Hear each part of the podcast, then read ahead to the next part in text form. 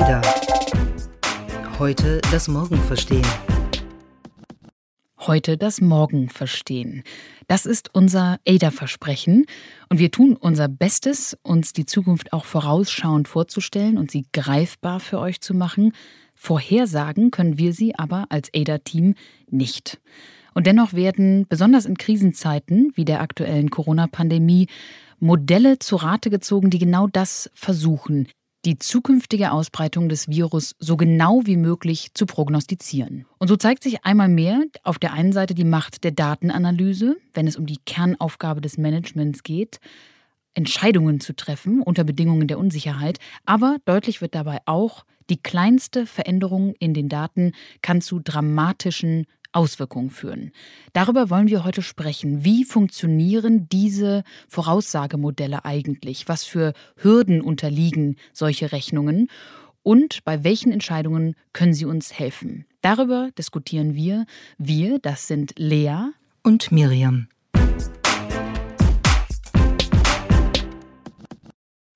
Ja, was wäre, wenn wir in die Zukunft schauen könnten, um zu verstehen, was von der Corona-Krise übrig bleibt und wie sie unser Leben, unsere Gesellschaft, unsere Wirtschaft verändern wird? Oder was wäre, wenn es eine ganze Parallelwelt gäbe, in der wir beobachten könnten, was mit Corona passiert ist, während wir in einer anderen Welt leben, die nicht von einer Influenza-Pandemie befallen wäre? Wäre, wäre, wäre, das ist etwas, was uns äh, Science Fiction liefert, was uns sozusagen die Unterhaltung liefert. Und es gibt etwas, wo man das ausprobieren kann, wie sich das anfühlt. Das ist nämlich eine US-Serie namens Counterpart.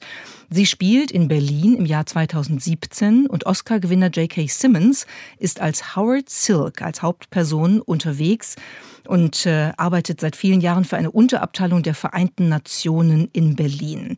Und dann entdeckt er, dass die Organisation, für die er arbeitet, einen Geheimgang in eine andere Dimension, eine andere Welt betreibt.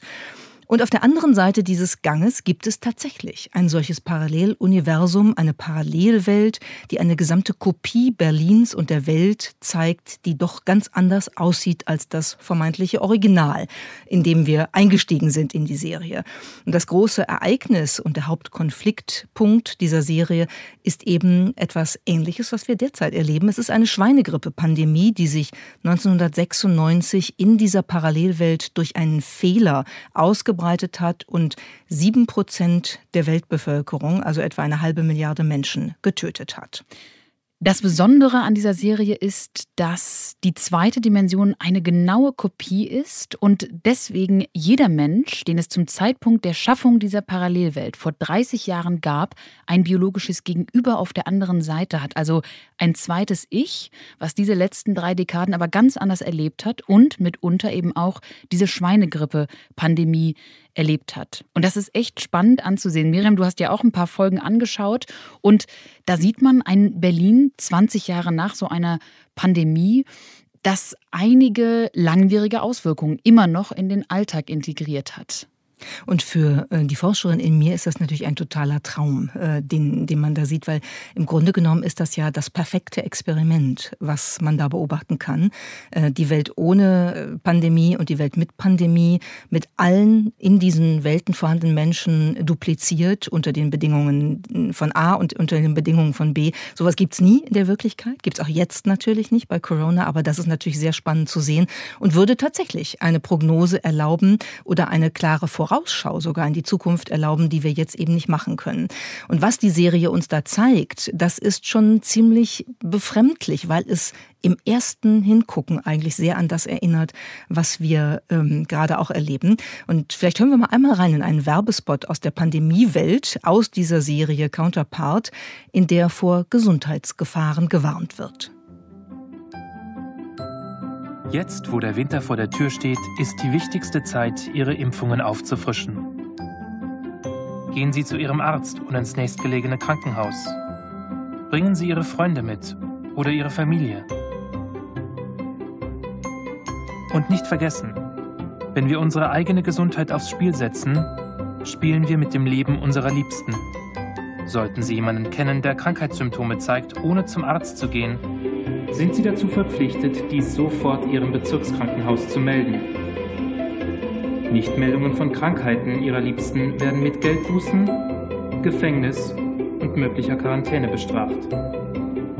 Ihre Gesundheit bedeutet Volksgesundheit. Ich glaube, wenn ich diese Serie vor zwei Jahren gesehen hätte und diesen Werbespot in dieser Serie gesehen hätte, dann hätte ich gedacht, oh wow, das ist doch ziemlich krass, was passieren könnte und was diese Serie sich ausgedacht hat. Und als ich das jetzt gesehen habe, habe ich gedacht, oh wow, wie schnell man sich an Dinge gewöhnt, dass man keinen Kontakt haben darf, dass man gewarnt wird vor Gesundheitsgefahren, dass man auch sowas erlebt wie eine Blockwartmentalität, wo Menschen auf andere Menschen verweisen, die irgendwelche Distanzierungsmaßnahmen nicht einhalten oder so. Und genau das zeigt ja die Szene. Und spannend ist auch, du hast es beschrieben, wir konnten uns das vor einigen Jahren noch gar nicht vorstellen, aber der Produzent der Serie, Jason Marks, der sie geschrieben hat, der hat damals schon ganz viel Recherche betrieben und natürlich herausgefunden, dass sich über diese möglichen Konsequenzen viele Epidemiologen zum Beispiel schon lange Gedanken machen. Wie sähe sowas denn aus? Ich habe ein Interview mit ihm gehört, wo er natürlich auch gefragt wird, wie kann das sein, dass das jetzt unserer Realität so gleicht? Denn wir können ja mal ein paar Beispiele nennen. Es gibt kein Händeschütteln mehr. Überall wird alles desinfiziert. Es gibt eine Szene, wo eine Frau über die Straße mitten in Berlin läuft und direkt auf der anderen Seite an der Ampel ist sofort ein Desinfektionsmittelspender. Und du hast es gerade schon angesprochen, diese Strafen und äh, die sozialen Folgen für das Miteinander, die sind ja schon fast ähm, ja, erschreckend ähnlich wie das, was wir zumindest jetzt ähm, in Ansätzen erleben. Vielleicht sagen wir noch kurz, was man auch sieht äh, im Bild. Wir haben jetzt ja nur den Ton gehört. Man sieht einen Spielplatz, einen Kinderspielplatz, wo eine ganze Gruppe von Kindern spielt und plötzlich fängt ein kleiner Junge an zu husten. Und dann wird das Bild dunkel, schwarz-weiß und alle anderen sind sofort ganz weit weg von dem kleinen Jungen und zeigen so sozusagen auch mit dem Finger auf ihn. Der Vorwurf, du hustest und bist hier auf dem Spielplatz, äh, du bist schuld, wenn wir uns anstecken und so. Also genau das, was dann mit der Gefährdung der Volksgesundheit, wie das so schön in dem ähm, Werbespot eben hieß, auch gemeint ist. Ja, und dieses Gesamtbild gibt dann doch eine sehr bedrückende Situation, finde ich. Es gibt einen dieser Doppel-Ichs, eine Rolle, die dann auf die andere Seite in diese Pandemiewelt hinübergeht und dann erstmal sehr überrascht ist, weil er von der ganzen Pandemie auf der wiederum ersten Dimension Berlins ja gar nichts mitbekommen hat. Und der lässt sich das dann alles erklären. Und das ist schon ziemlich beeindruckend, finde ich, wie er beispielsweise auch durch ein Kaufhaus geht und mitbekommt, Mensch, hier sind ja immer noch Jahre später wahnsinnig wenig Menschen, die gleichzeitig auf auch so einer großen Fläche sich aufhalten. Warum ist das so? Stellt ganz viele Fragen, bekommt das dann eben immer wieder mit Verweis auf die Pandemie erklärt. Und auch noch ein sehr interessanter ähnlicher Punkt zu unserer aktuellen Realität. Auch in dieser Serie Counterpart gibt die eine Welt der anderen Welt die Schuld an der Pandemie. Das ist ja leider mit Blick auf die Außenpolitik, die aktuelle Diplomatie nicht ganz unähnlich zu den Dynamiken, die wir jetzt gerade erleben. Also ein Schautipp von uns, Counterpart, die Serie, die es unter anderem, glaube ich, bei Amazon Prime gibt und wo man so aus der jetzigen Situation heraus schon doch ein bisschen ins Nachdenken kommt. Kommen wir mal zurück, warum wir das gezeigt haben. Wir haben so eine Situation nie. Wir haben nie eine Parallelwelt, wo man ausprobieren kann und wirklich in Realzeit beobachten kann, was eigentlich durch die Entwicklung äh, der Zeit passiert, was eigentlich mit einer solchen Pandemie beispielsweise passiert, sondern wir müssen anders äh, Voraussagen treffen, in der Regel durch Berechnungen, durch mathematische Modelle, die es mannigfaltig gibt und wo es inzwischen auch, man kann das glaube ich so sagen, richtig ähm, öffentliche Diskussionen und Auseinandersetzungen drum gibt, um die Frage, sind die Zahlen richtig, sind die Schlussfolgerungen richtig, sind die politischen Maßnahmen richtig, die auf Basis dieser Modellberechnungen angesetzt werden. Und das wollen wir uns heute mal ein bisschen genauer anschauen. Und zum einen einmal gucken, wofür dienen diese Modelle denn eigentlich und wie funktionieren sie überhaupt? Eine der größten Herausforderungen dieser Pandemie besteht ja darin, dass aktuell alle politischen Entscheidungsträger, auch ähm, Entscheidungsträgerinnen von Unternehmen etc. auf allen Ebenen mit unvollständigen Informationen diese Entscheidungen treffen müssen. Und deswegen brauchen wir Prognosen zur Verbreitung des Virus, zu den Dynamiken, die sich auch durch unser menschliches Verhalten entwickeln. Und dafür werden aktuell ganz besonders epidemiologische Prognosemodelle eingesetzt. Das sind Computersimulationen, die auf epidemiologischen Erkenntnissen basieren? Also vielleicht noch einmal zusammengefasst, zwei äh, Zwecke haben diese Modelle. Einmal zu gucken, wie entwickelt sich eigentlich diese Pandemie ähm, und da ein bisschen vorausschauend in die Zukunft zu äh, extemporieren und zum Zweiten zu schauen, welche Maßnahmen könnten welche Folgen haben, um die Pandemie dann eben zu verlangsamen in ihrer Ausbreitung und so weiter. Heißt, die können zum Beispiel helfen bei absoluten Kernfragen wie wie viele Menschen werden womöglich ins Krankenhaus eingeliefert, wie viele werden Intensivpflege benötigen, reichen im Ernstfall unsere Beatmungsgeräte aus etc. Das sind äh, Fragen, auf die es idealerweise wirklich quantifizierbare Antworten gäbe und deshalb müssen wir sie äh, mit diesen Prognosemodellen einschätzen lassen. Und Viele dieser Modelle nutzen unter anderem ein aus der Epidemiologie stammendes Grundmodell zur Klassifizierung der Bevölkerung. Das ist das sogenannte SEIR-Schema. Genau, das wollen wir auch mal übersetzen. Ähm, das steht im Grunde genommen für vier Begriffe, die sich dahinter verbergen. Einmal infektionsanfällig, immer die englische Übersetzung für die Buchstaben relevant, äh, susceptible to infection, äh, dann exponiert, aber noch nicht angesteckt, exposed, dann zum dritten infiziert, infected und zum vierten genesen oder auch verstorben, recovered oder removed. Das letzte klingt ein bisschen zynisch, aber sozusagen äh, der Mensch ist dann auch ein Datenpunkt, der aus dem Modell halt rausfällt. Das ist das äh, sogenannte SEIR-Schema, was diesen Modellen zugrunde liegt. Und für diese Schemata werden natürlich auch immer bestimmte Kennzahlen für jede dieser vier Kategorien äh, gerechnet. Und das heißt, da sind schon mal eine Menge Variabilitäten drin, äh, die durch diese Berechnungen kommen können. Vielleicht wollen wir zwei Parameter einmal nennen, die wir ja auch schon öfter diskutiert haben äh, und die natürlich auch in der Öffentlichkeit gerade intensiv diskutiert werden. Das eine ist die Reproduktionszahl R äh, und das andere ist die Anzahl der Neuinfektionen pro Tag, also das große N. Die Reproduktionszahl sagt eigentlich immer, wie viele Menschen durch eine infizierte Person im Mittel angesteckt werden. Nachdem wir in Deutschland und auch in vielen anderen Ländern ja den Lockdown oder den partiellen Lockdown ein bisschen runtergefahren haben, ähm, haben wir ja festgestellt, dass wenige Tage später die Reproduktionszahl wieder über eins gegangen ist. Das heißt, jeder hat mehr als einen weiteren Menschen angesteckt, jeder, der infiziert war oder die infiziert war. Und deshalb guckt man da so genau, weil dann eben sozusagen die Kurve der Ansteckung wieder einen Schwung nach oben nimmt. Und das zweite, eben die Zahl der Neuinfektionen, das große N, das benennt jeweils den Level der Neuinfektionen. Nun kommt dazu, dass wir in solchen Krisenlagen oft einen Meldeverzug haben, also eine Zeitverzögerung, die natürlich dazu führt, dass wir im Prinzip, wenn wir versuchen, einen gewissen Zeitpunkt zu messen, eigentlich erst zwei bis drei Wochen später die verlässlichen Daten dazu oder diese Annahmen der Daten dazu haben. Und das alles, es gibt natürlich auch nicht nur R und nicht nur N, sondern sehr viele Variablen, die dann mit einer Zeitverzögerung gemeldet werden. Das alles führt dazu, dass in diese epidemiologischen Modelle größtenteils Annahmen oder eben Hochrechnungen einfließen. Noch dazu kommt, dass auch die Testkapazitäten für diesen Covid-19-Erreger in verschiedenen Ländern total stark variieren. Das heißt, wir haben auch, wenn man sich das aus Forschungsperspektive anguckt, aktuell noch gar keinen verlässlichen Gesamtnenner. Also wir wissen noch nicht, wie hoch die Gesamtanzahl der Fälle weltweit ist. Und deshalb ist das mitunter sehr schwierig, diese Schätzungen ähm, ja, einfließen zu lassen in diese Modelle. Sie basieren nun mal auf lauter variablen Annahmen. Aber das ist mal so das Grundmodell und auch die, die Grundparameter und die, die Punkte, die da wichtig sind zu kennen, um diese Prognosen zu verstehen.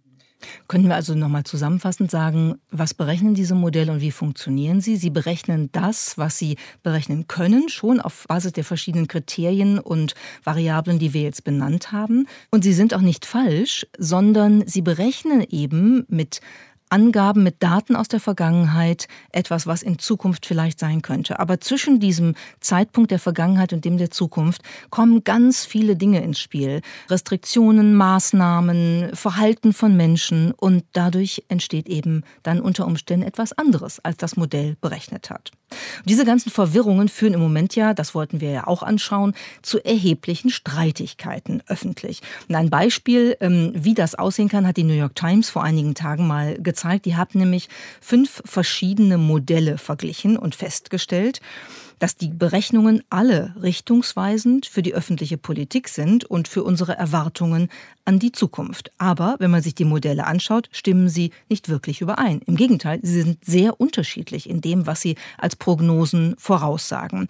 Und das zeigt sich in einem Modell ganz besonders. Das ist das Modell des Institute for Health Metrics and Evaluation der University of Washington, das sogenannte IHME-Modell, auf das sich vor allem die US-Regierung immer wieder berufen hat. Ähm, auch das Weiße Haus hat ganz oft auf dieses Modell äh, referenziert, wenn es um Corona, um die Entwicklung der Pandemie ging. Und wir haben dann leider feststellen müssen, dass dieses Modell äh, sehr häufig unter Beschuss geraten ist. Und zwar in dem Fall durchaus zu Recht, weil es durchweg viel weniger Todesfälle prognostiziert hat als die meisten anderen Modelle. Und dafür gibt es einen Grund. Ja, einer der sehr großen Kritikpunkte, davon gibt es übrigens einige an diesem IHME-Modell. Aber der größte ist, dass dieses Modell das epidemiologische SEIR-Schema, was wir zu Beginn erklärt haben, nämlich nicht nutzt, sondern das IHME-Modell hat als Basis schlicht eine Normalverteilungskurve und versucht also, die immer wieder aktualisierten Daten aus China und aus Italien zu beginnen und dann natürlich auch aus Amerika auf diese Kurve anzugleichen, also draufzusetzen.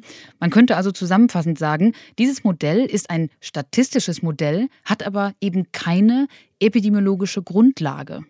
Und deshalb muss man da komplexer werden. Das äh, sehen wir also an diesem Modell ganz deutlich, an diesem IHME-Modell, äh, dass es so einfach mit einer statistischen ähm, Vorausberechnung nicht funktioniert.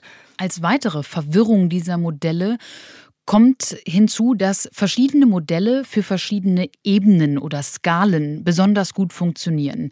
Das jetzt schon oft benannte SEIR-Modell ist beispielsweise besonders gut auf Bevölkerungsebene. Wir haben eben beschrieben, wie diese vier Kategorien mit Kennzahlen, also mit Fallzahlen dann versehen werden, mit Schätzungen dieser Fallzahlen.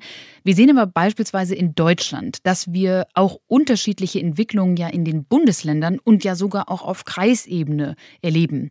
Und genau dafür ist dieses SEIR-Modell nicht mehr so gut geeignet. Dafür haben jetzt in den vergangenen Monaten Forscherinnen und Forscher ein sogenanntes agentenbasiertes Modell entwickelt. Das bedeutet, dass deshalb Agenten jedes Individuum als kleine Agentin, als Agent abgebildet wird im Computer. Daher kann man also regionale Unterschiede besser darstellen, weil wirklich jede ähm, Person im Prinzip repräsentiert wird. Und diese Modelle haben dann aber wiederum den Nachteil, dass sie schwierig sind, um ganz Deutschland zu beschreiben, denn dann gäbe es ja über 80 Millionen verschiedene Instanzen, die immer wieder bei jeder Berechnung, bei jedem Durchlauf der Simulation berechnet werden müssten. Und das ist für eine Computersimulation extrem aufwendig. Das heißt, diese Relationen kommen als gewisses äh, Verwirrungspotenzial hinzu. Jetzt wollen wir doch mal im letzten Teil des Podcasts nochmal darauf schauen, was das jetzt ganz konkret heißt, wenn Modelle so unterschiedliche Ergebnisse bringen, möglicherweise nicht nur verschiedene Modelle unterschiedliche Ergebnisse und Voraussagen bringen, sondern sogar dasselbe Modell äh, Unterschiede produziert ähm, in kurzen Zeitabständen. Und ähm, das hat eine Menge zu tun, unter anderem auch mit der Chaos-Theorie. Auch da kommen wir gleich drauf. Aber fangen wir mal an mit einem schönen Beispiel, was auch ziemlich viel öffentlich diskutiert worden ist. Mitte März hat ähm, das Forschungsteam rund um den Epidemiologen Neil Ferguson in Großbritannien vom Imperial College in London eine Untersuchung, eine Studie veröffentlicht, die sozusagen dann äh, auch Konsequenzen für die politischen Maßnahmen in Großbritannien und in den USA gehabt hat. Und die Studie ist wirklich eingeschlagen wie ein Hammer, denn die hatte ein ziemlich erschreckendes Ergebnis. Die Londoner Forscherinnen haben gewarnt, dass jegliche einschränkende Maßnahmen aufgrund der wiederkehrenden Ausbrüche des Coronavirus unter Umständen bis zu 18 Monate lang notwendig sein könnten. Und das war natürlich erstmal ein ziemlicher Knaller, eine Nachricht, die man nicht lesen wollte und die dann auch sehr intensiv diskutiert worden ist. Und noch ein bisschen heftiger war, was sie dann prognostiziert haben, die Forscherinnen und Forscher im Hinblick auf die Todesraten. Die haben nämlich gesagt, dass noch in diesem Jahr eine halbe Million Briten durch das Virus getötet werden könnten.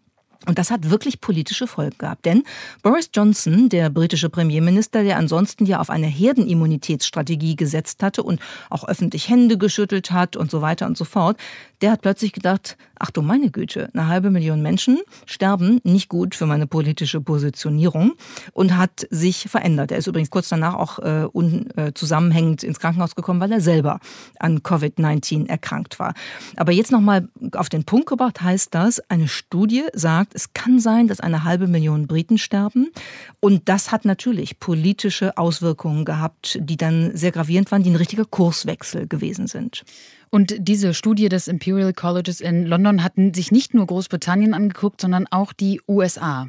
Und für Amerika prognostizierte das Forschungsteam in diesem Bericht bis zu 2,2 Millionen Todesfälle. Und auch das hat zu einem Politikwechsel geführt, nämlich hat es Präsident Donald Trump dazu, sagen wir mal, inspiriert, äh, dann doch auch stringenter durchzugreifen. Denn wenige Tage später verkündete dann das Weiße Haus die nationalen Maßnahmen und die Regierung hielt die Bevölkerung an, zu Hause zu bleiben. Das sollte dann zunächst erstmal zwei Wochen dauern und dann geschah aber Folgendes. Neil Ferguson aktualisierte seine Berechnungen, nach denen dann in Großbritannien nicht mehr die 500.000 Briten, sondern weniger als 20.000 womöglich am Virus sterben könnten. Daraufhin hat dann wieder Donald Trump schnell reagiert, hat äh, sofort angesagt, die US-Wirtschaft solle bereits zu Ostern wieder laufen etc. Und da fragte man sich natürlich direkt, war das jetzt wirklich ein Kurswechsel der Epidemiologen? Nein. Und die vorherige Berechnung war auch nicht schlichtweg falsch, keineswegs. Lediglich kamen schlicht neue Ergebnisse, neue Daten aus ganz Europa infolge der getroffenen Maßnahmen, nämlich die des Social Distancings und des Kontaktverbotes oder der Kontaktreduktion. Und Neil Ferguson hat ganz klar gesagt, diese aktualisierten Daten, die er damals vorlegte, waren einfach der Beweis dafür, dass diese Maßnahmen tatsächlich wirkten. Aber das zeigt natürlich, so ein Sprung in den Daten, in den äh, Resultaten, das zeigt, wie sehr diese datenbasierten Prognosemodelle abhängig von immer wieder neu reinkommenden Daten sind. Die Konsequenzen bei einer ganz kleinen Veränderung im Input können riesig groß sein. Genau, kleine Veränderungen führen zu gigantischen Variationen äh, in den Ergebnissen bei den Modellen. Und dass das der Fall ist, dafür gibt es einen Grund und ähm, den kennen wir auch schon eine Weile in Form einer Theorie, die wir ganz oft, äh, ich übrigens auch falsch benutzen in der Begrifflichkeit, nämlich die Chaostheorie. Das klingt immer nach dem Motto, alles ist durcheinander. Das ist aber gar nicht so, sondern es geht in der Chaostheorie darum, dass es durchaus Ordnungen in dynamischen Systemen gibt, aber dass die trotzdem unvorhersagbar sind, auch weil sie nämlich so komplex sind, dass man sie einfach nicht berechnen kann. Die Zusammenhänge also zwischen irgendwas, was passiert und irgendwas, was dadurch bewirkt wird, sind durchaus deterministisch, sind also bestimmt. Das heißt, man weiß theoretisch, was dabei rauskommt. Aber ähm, die Veränderungen an den Ausgangsdaten, die immer in der Natur, im sozialen Zusammenleben von Menschen passieren können, führen eben dazu, dass das Ergebnis dann plötzlich ganz anders aussieht. Und weil es so komplex ist, das System von, von Einwirkmöglichkeiten und möglichen Veränderungen, kann man nicht vorhersagen, was da passiert. Und diese Schwierigkeit der Vorhersehbarkeit, die bezieht sich in der Chaostheorie ganz besonders auf die Langzeitvorhersage. Also die Chaostheorie ist ja aus der äh, Wettermessung äh, entstanden. Da hat ähm, damals eine US-Forscherin, äh, Margaret Hamilton, gemeinsam mit Edward Lorenz am MIT geforscht und die beiden haben entdeckt, dass eben in der Langzeitwettervorhersage eine kleinste Veränderung in einem Faktor, nehmen wir mal die Luftfeuchtigkeit, ein komplett anderes Wetterbild zwei Monate später kreieren kann. Und im Prinzip ist das bei der Pandemie nicht unähnlich. Man kann eventuell noch zwei, drei Tage im Voraus gut einschätzen, wie sich womöglich sämtliche Faktoren entwickeln. Aber zwei Monate im Voraus einzuschätzen, wie sich ein total komplexes, dynamisches System verhält, das ist eigentlich unmöglich. Deshalb brauchen wir keinen Anspruch auf konkrete Vorhersagen, sondern wir brauchen etwas, was man probabilistisches Denken nennt. Also das Denken in Wahrscheinlichkeiten. Und ein schönes Beispiel Wetter. Greifen wir das nochmal einmal auf. Daran kann man das, glaube ich, sehr schön deutlich machen. Wenn die Wettervorhersage uns sagt, morgen gibt es eine 60-prozentige Wahrscheinlichkeit, dass es regnet, dann ist es vermutlich schlau, einen Schirm mitzunehmen, weil ne, 60 Prozent ist mehr als die Hälfte, klar. Aber wenn der Wetterbericht sagt, die Wahrscheinlichkeit, dass es regnet, ist 20 Prozent,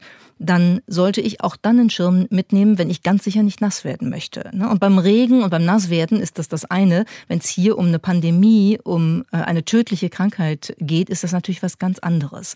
Aber diese Unterscheidung zwischen Erwartung von genauer Vorhersage und Wahrscheinlichkeitsdenken, das ist etwas, was man angesichts der Diskussionen, die wir gerade wieder haben, wirklich im Blick behalten sollte. Und die äh, türkisch-amerikanische ähm, Wissenschaftlerin Zeynep Tufekci hat das sehr schön in einem Stück für den Atlantic beschrieben. Sie hat nämlich gesagt, richtige Antworten sind nicht das, wofür epidemiologische Modelle gedacht sind. Diese Modelle sind keine Momentaufnahmen der Zukunft. Sie beschreiben immer eine Reihe von Möglichkeiten und diese Möglichkeiten reagieren höchst sensibel auf unser Handeln. Die Epidemiologie gibt uns etwas ganz Wichtiges, die Fähigkeit, unsere Handlungen mit dem Ziel zu identifizieren und zu kalibrieren, unsere Zukunft zu gestalten. Ja, also es sind nicht die richtigen oder die sicheren Antworten, die wir von diesen Modellen erwarten sollten, sondern eben Wahrscheinlichkeitsaussagen oder die Möglichkeiten, wie unsere Zukunft aussehen kann und wie wir sie gestalten können. Und wie wir sie gestalten können, das hat auch Ende April ein Zusammenschluss aus vier großen deutschen Forschungsgesellschaften. Da war das Fraunhofer Institut für Techno- und Wirtschaftsmathematik mit dabei, Helmholtz, Leibniz-Gemeinschaft, Max-Planck-Gesellschaft. Diese vier Forschungsgesellschaften haben in ihrem gemeinsamen Positionspapier deutlich gesagt, obwohl sie verschiedene Modellierungsansätze verwendet haben, um diese Pandemie vorauszusagen und die Dynamiken einschätzen zu können, kommen sie doch zu übereinstimmenden Ergebnissen über die Ausbreitungsdynamik und die Konsequenzen für den Weg aus dieser Krise. Und sie sagen, wir brauchen für Deutschland ganz klar eine adaptive Strategie. Trotzdem betonen sie natürlich, Zitat, Unsere Abschätzungen basieren auf Modellen, die Daten aus der Vergangenheit benutzen, um unter gewissen Annahmen, zum Beispiel an die Reproduktionszahl, Vorhersagen für die Entwicklung der Epidemie in der Zukunft treffen. Wir können und wollen ausdrücklich keine Güterabwägung treffen. Ja, das bleibt die Aufgabe der Politik, diese Güterabwägungen basierend auf möglichen Zukunftsszenarien die solche Positionspapiere, solche Prognosemodelle eben hergeben, dann zu treffen. Der Statistiker George Box hat ja mal den schönen Satz gesagt, alle Modelle sind falsch, aber einige sind nützlich.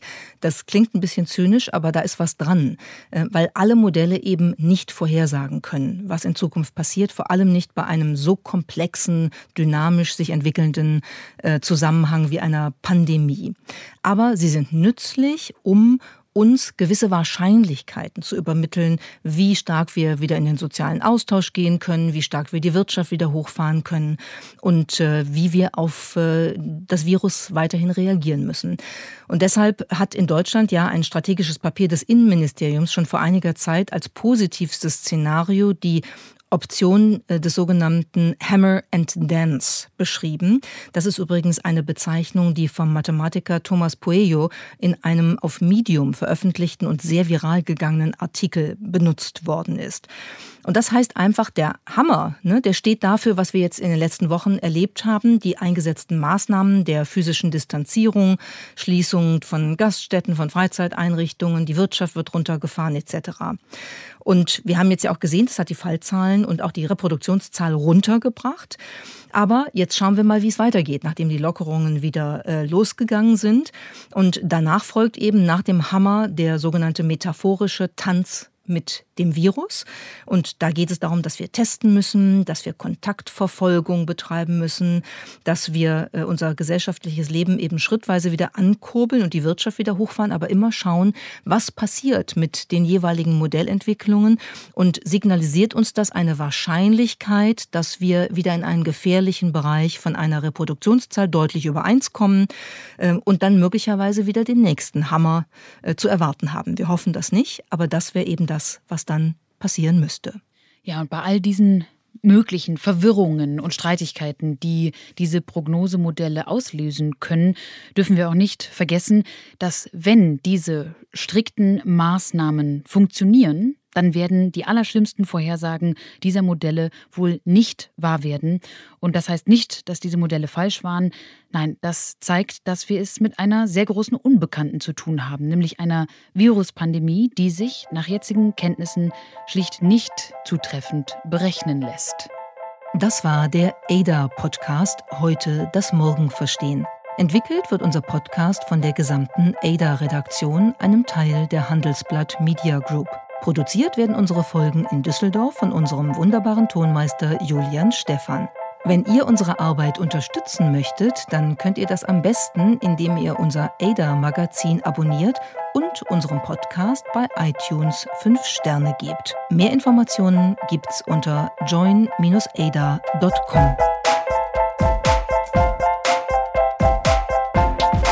ADA.